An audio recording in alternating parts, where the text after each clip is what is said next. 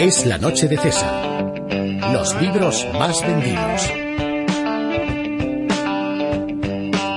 El puesto número 5 de ficción lo ocupa esta semana Inés y la alegría de Almudena Grandes, edita Tusquets Editores. En el número 4, Sé lo que estás pensando de John Verdon, lo encuentran en Roca Editorial. En la mitad de la tabla, guardando la posición, El tiempo entre costuras de María Dueñas Vinuesa, editado por Temas de Hoy. En el segundo puesto se mantiene La ciudad del azar de César Vidal, que vaya por su tercera edición. Edita Planeta.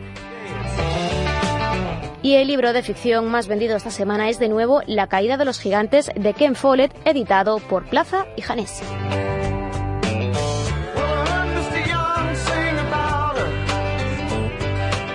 El secreto de Ronda Byrne ocupa esta semana el puesto número 5 de la lista de no ficción. La editorial es Urano. El puesto número 4 es para Pierre Ducan y su libro No consigo adelgazar, edita Integral. En el número 3, María la Brava de la periodista Pilar Eire. Lo encuentran en la esfera de los libros. A las puertas del éxito, en el 2 se queda la masonería de César Vidal, que a punto está de sacar a la venta la tercera edición. Edita Planeta. Y repitiendo en el número 1 de no ficción encontramos el desmoronamiento de España, la salida de la crisis y la política de reformas de Alberto Recarte. Edita La esfera de los libros.